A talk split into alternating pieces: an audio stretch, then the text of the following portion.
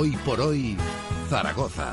Todos los pájaros estábamos mojados, enfilados en la cuerda de tender. Y aquí tenemos una semana más a nuestra psicóloga de cabecera. Hola Elisa Mujica, ¿cómo estás? Buenos días. ¿Sabes con qué hemos empezado el programa de hoy? Ni idea. Separaciones y verano. Vaya, es verdad, ¿eh? ¿Sabes, que estamos, que- ¿Sabes que estamos a la cabeza, Aragón, Sí, sí. en el número de, de separaciones? Lo digo porque puede ser este trabajo habitual para ti en, en- en verano o no. Bueno, normalmente en verano las vamos. personas empiezan a, a irse de vacaciones, entonces empiezan a ver lo difícil que es la convivencia, la cantidad de temas no resueltos que hay en las relaciones de pareja, de familia y también con los hijos y eso se convierte en un hervidero y después de las vacaciones tenemos muchos casos donde vienen diciendo ya tengo que resolverlo o tengo que buscar una solución. Bueno, no es el tema que vamos a tratar con Elisa, ya lo hemos tratado en la hora anterior, pero imaginaba que algo de trabajo le caería, sobre todo por lo que nos ha contado desde la asociación el apoyo psicológico que también se hace a las, a las parejas o familias que están en ello. Elisa tiene una carica de marcharse de vacaciones. No os digo cuándo porque... Como dirían en el sur, no se puede aguantar, niña. Me echas a la calle y está lloviendo, no te quiero decir cuándo, pero enseguida. Pues es el mejor motivo para huir, ¿no? si hiciese calor diríamos exactamente lo mismo, ¿no? Huir del calor. Bueno, vamos al asunto de hoy, que es serio, porque significa señalar a muchas personas por algo eh, por lo que no terminamos de entenderlas bien o de comprenderlas bien socialmente. Son personas estigmatizadas por una enfermedad eh, que cuesta demostrar, o por lo menos eh, cuando se produce un conflicto laboral en las empresas para determinar una salida, bueno, pues en algunos de los casos vía invalidez, discapacidad, no es posible. Vamos a hablar de lo que ocurre a las personas con fibromialgia, sobre todo mujeres, creo que es el 90% de los casos. Luego le preguntamos a la, a la experta, porque han aparecido algunas sentencias en nuestro país que han ratificado a la fibromialgia como primera causa para determinar la invalidez absoluta, la eh, posibilidad de dejar de trabajar ya definitivamente a muchas personas. Hay otras que, precisamente teniendo la enfermedad, porque no se puede demostrar, digamos que el sistema les dice, no, no, si mm, puedes seguir trabajando en otra cosa, ¿no? Eh, viven con dolor y viven con mucho sufrimiento, con todo lo que supone esto para la calidad de vida de estas personas. Así es, realmente hasta hace muy poquito la fibromialgia era como una enfermedad fantasma, como que decían, bueno, tú tienes mucha cara, ¿verdad? ¿Cómo que no puedes hacerlo? ¿Cómo que estás tan cansada? Sobre todo mujeres, aunque también hay hombres. Y entonces estas personas han sufrido muchísimo esa estigmatización social, como tú dices, porque cuando tú tienes un padecimiento físico que no se ve y además es muy evidente que no puedes, no tienes energía para llevar a cabo las eh, rutinas de la vida diaria, lo, lo más fácil es, al no verlo, decir, bueno, esta persona está fingiendo. Si tú ves una pierna rota, un brazo roto, una persona en silla de ruedas porque se cayó, tuvo un accidente, entonces te puedes poner en su lugar y puedes fácilmente sintonizar y entender que una persona que tiene un brazo roto pues no puede ir a trabajar en un almacén o de cajera Claro. o descargando un camión o en cualquier otro tipo de trabajo. Pero cuando hay una fatiga crónica, el problema es que te levantas por la mañana y una fibromialgia, tanto cansancio que apenas tienes energía para lo cotidiano. Imagínate una persona que tiene hijos, que tiene que levantarse, hacer las rutinas con ellos, llevarlos al colegio y ya después de eso es que ya no puede hacer nada y tiene que ir a trabajar. Y todo su cuerpo está totalmente agotado, toda su musculatura totalmente devastada. ¿A quién nos has traído hoy para hablar del tema? Tenemos a Laura Rato, que ya ha trabajado durante un tiempo importante con personas que tienen esta patología de fibromialgia. Ella nos puede hablar un poquito tanto de- del apoyo psicológico que se le da, como también en la fibromialgia no es una mm, eh, patología física que se que se que, tiene asociado que se genera a través de sintomatología mm, emocional pero sí muchas personas vamos viendo que hay mucha base traumática diríamos que hay como una tendencia un- a una posibilidad de que aparezca esto y los traumas emocionales van como a activar un poco todo ese sistema esa resistencia o esa falta de resistencia del propio sistema nervioso. Entonces encontramos, no es, como digo, lo básico, pero sí que hay mucha parte traumática que hay que trabajar. Entonces, tanto el apoyo emocional, tanto el apoyo a todas las patologías mentales que se van desarrollando con la fibromialgia, como puedan ser crisis de ansiedad, eh, baja autoestima, depresión asociada a todo ese padecimiento, como esa base traumática que también mm, facilita eh, que se muestre la enfermedad. Hola Laura, ¿cómo estás? Hola, buenas. El hecho de que hayan aparecido estas sentencias en nuestro país cambia bastante las normas de lo que venía ocurriendo en los últimos años da mucha esperanza? Sí, cambia, porque al ser una enfermedad que no se permitía diagnosticar o que no era visible ni físicamente eh, diagnosticable, era difícil entonces señalar que eso existe y que te produce fatiga y que no puedes trabajar o que no puedes eh, a veces ni siquiera hacer tareas eh, en casa es, una, es un buen punto para las personas que padecen fibromialgia. Entonces sí que es importante. Bueno, personas que también tienen responsabilidad. Antes hablábamos de, de, de, alguna manera nos referíamos a transportistas, etcétera, conductores, situaciones en las que, ¿cómo le digo a mi empresa que no puedo conducir? Y sin embargo, la empresa insiste, bueno, nada dice que no puedas hacerlo, ¿no? Claro. Afortunadamente, en el desarrollo de la enfermedad y en la investigación sí que se han establecido unos criterios diagnósticos que hacen posible que, una, que un médico, que una médica te señale que tengas este padecimiento. Lo que faltaba era que la justicia reconociera un poco que esto te incapacita para poder desempeñar un trabajo. ¿Cómo se vive eh, primero la enfermedad? Con, ese dolor constante o con esa sensación que, que, se tiene en el cuerpo. ¿Cómo, ¿Cómo se gana o se puede dar algún tipo de calidad de vida a estas personas? Pues mira, parece difícil de comprender, pero cuando a estas personas le dan el diagnóstico de fibromialgia se sienten en un primer momento bastante aliviadas porque parece que al principio eh, se quejaban. Entonces era un poco de fase, una fase previa de desesperación de no saber qué tengo y después un poco de alivio, pero claro. estamos hablando de muchos años hasta que finalmente se consigue ese diagnóstico. Sí, sí, pasan muchos años y pasan por muchos especialistas antes de que un reumatólogo o reumatóloga le diga tiene fibromialgia, ¿no? Un primer, una primera fase de un poco de desesperación, de no saber qué, tengo, ¿no? y de preocupación, luego ese alivio de recibir un diagnóstico y después ya un poco de llega la fase de tristeza, más de asumir mis dificultades, aunque tenga una etiqueta, pero esto cómo interfiere a mi calidad de vida y es bastante. ¿Cómo de importante es el entorno, que comprenda o no la situación de esta persona. Sí, es muy importante. Hasta que los familiares, eh, amistades que rodean a esa persona se dan cuenta de que a lo mejor no puede hacer todo lo que desearía y lo aceptan y lo entienden, puede pasar por periodos de depresión o periodos de tristeza. Eh, y también el entorno médico, el equipo médico y el, el, entorno laboral que comprenda también esas situaciones. Mm. Es muy importante. Supongo que aquí hay mucha impotencia, Elisa. Eh, tratar de demostrar algo que uno sabe que le está ocurriendo por dentro y que no termina de visibilizarse fuera, ¿no? Sentirse, pues no sé, eh, por buscar alguna figura, una especie de David contra Goliat, porque no hay manera de acabar con eso, ¿no? De poder derribarlo. Sí, esto es como estaba comentando Laura, pasa muchísimo tiempo porque en realidad nadie quiere dejar de trabajar, nadie quiere no poder levantarse de la cama. Todas las personas queremos levantarnos, tener energía. Entonces, hasta que la propia persona puede empezar a verbalizar me está pasando algo, está luchando contra sí misma para intentar entender qué está pasando y por qué no se puede mover como quizá hace unos años estaba moviendo.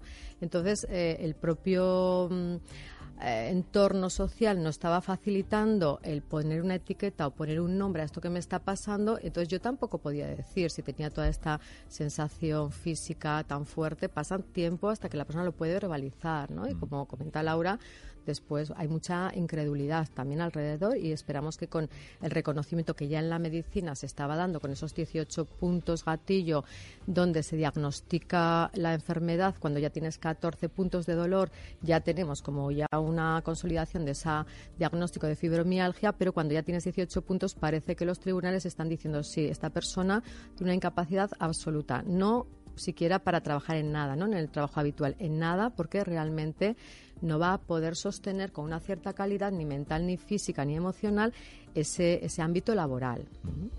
Laura, hablábamos de la enfermedad, pero mm, puede derivar también en otras, en otras cosas. Elisa apuntaba depresión, por ejemplo. ¿Qué otras patologías pueden aparecer? Sí, tiene alta comorbilidad, es decir, que aparece con alta frecuencia con depresión, trastorno de pánico, lo que decía Elisa de los miedos relacionales, también con ansiedad social, con trastorno de ansiedad generalizada, que es como una preocupación excesiva y también aparece el trastorno de estrés postraumático, que es bastante frecuente y bastante prevalente encontrarlo en personas que están diagnosticadas de fibromialgia, es decir, que han pasado por experiencias traumáticas.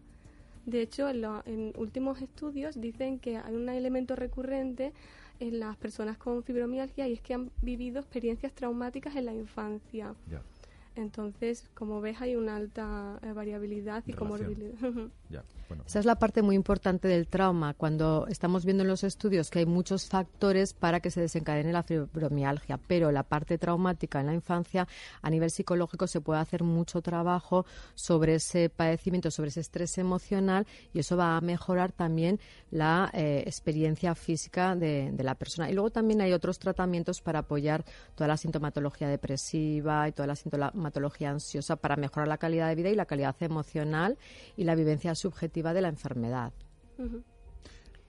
Querías apuntar algo, Bueno, eh, estamos hablando de enfermedades señalando aquí al género femenino. Lo digo por el alto porcentaje de incidencia en, el, en, la mujer, ¿no? En, este caso. Y si esto deriva, pues no sé si en un grupo de, enfermedades que de alguna manera puedan tratarse de la misma forma porque puedan tener derivaciones parecidas a esta.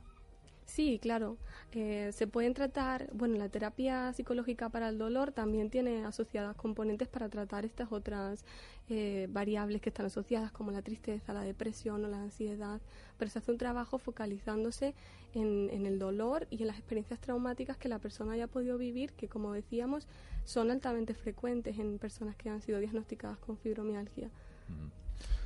También un... poco apuntar lo que tú estabas planteando, que es verdad que como género las mujeres tenemos física y tal vez psicológicamente unas necesidades diferenciadas del género masculino. Entonces, esto es una realidad porque, por ejemplo, tenemos un aparato genitourinario diferente y entonces también tenemos, por ejemplo, la fibromialgia que está apareciendo más como una patología asociada al género femenino. Entonces tendríamos que buscar especialistas que tuvieran en cuenta este género a la hora de hacer revisiones, diagnósticos y tratamientos. Y, no se está haciendo, se está haciendo como una medicina o una psicología más generalista, igual que tenemos como una pediatría y se trabaja específicamente eh, sobre los niños, pues también podríamos tener como una eh, medicina un poquito de género que en algunos eh, foros está un poco reivindicando, ¿no? Que la mujer tiene unas características físicas, en este caso, por ejemplo, diferenciadas y que se preste atención a esto, porque va a facilitar mucho que se diagnostique muy más tempranamente padecimientos físicos y emocionales y que se les trate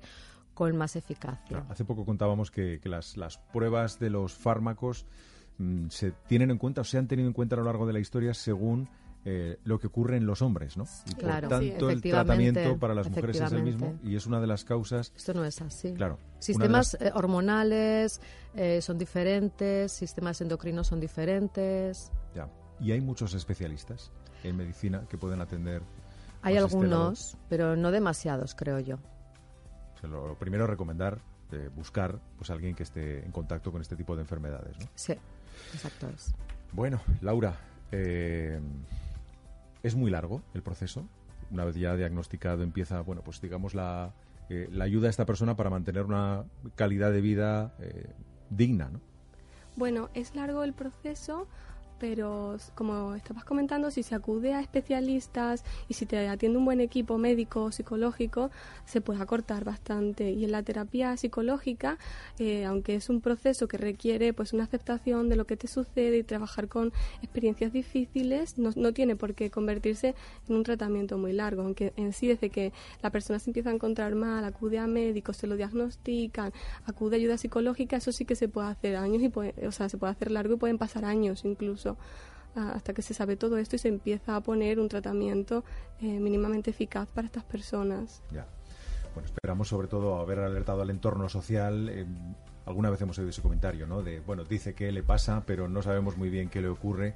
Bueno, pues puede ser una de estas enfermedades. Desde luego, si una persona dice estar enferma, ella bien lo sabe y nadie quiere dejar de trabajar así como así, ¿no? De ocuparse de lo que se está. Claro, una de las cosas que anteriormente eh, con este diagnóstico es decir, es un eh, padecimiento subjetivo y un dolor subjetivo, claro, pero tú tienes puedes tener un dolor subjetivo de 10, a otra persona eso le puede doler 2, por ejemplo, pero eso se tiene que atender subjetivamente. Las personas somos importantes individualmente, no, no tenemos que ser una estadística, sino un individuo en el sistema social y de salud y en el sistema psicológico.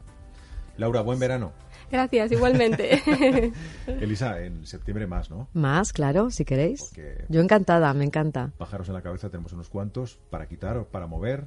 Unos vuelven, otros van, depende de las épocas. Van y vienen, ¿no? Como lo que hablabas tú de las separaciones y divorcios, que tal vez es un buen tema para retomar después del verano y alentar a la gente a que antes de que empiece toda la tormenta, cuando los primeros truenos o relámpagos aparezcan, ahí tenemos que empezar a intervenir porque ya cuando está el chaparrón encima, pues claro, es difícil y en esos momentos de, crisis fuertes se toman decisiones que a veces uno pues podía haber prevenido y, y llevado en otra dirección. Lo que pasa es que en el caso de esa tormenta se ha producido ya no este verano, sino hace unos cuantos ya meses. Hemos tenido, ya hemos tenido algunos chaparrones previos. Así que hay que verla, ¿eh? amigos y amigas, los relámpagos hay que verlos eh, bastante. Cuidarse emocionalmente para el verano, prestarse atención, mimarse mucho, mirarse con compasión y también mirar a las personas que tenemos alrededor con compasión. Es una buena receta para el verano. Entonces, menos psicólogos y más mirada amorosa para el verano. Libros de autoayuda pues pueden estar bien, que a veces hemos hablado de aquí, pero sobre todo tratarnos bien, querernos y querer a la gente con la que estamos, ver cosas positivas en ellos y también nosotros mismos. Dejar la crítica, dejar la exigencia excesiva y darse paseos en la naturaleza, ir al mar que es muy relajante y, sobre todo mm, mimarse, que la vida tiene muchas dificultades y necesitamos muchos mimos, darnos muchos mimos a nosotros y a los que queremos y que están cerca. Ya que no lo dices, te lo pregunto. ¿Desconectar? Desconectar totalmente, pero esto tendremos que hablarlo después del verano, ¿no? Como ¿Cuántos han desconectado? Hay recetas, ¿eh? Hay recetas. Cuando me refiero a desconectar es no estar delante de la pantalla, ¿eh? no olvidarse de los problemas del trabajo, que eso, bueno, más o menos lo podemos hacer todos. Lo otro ya es más difícil.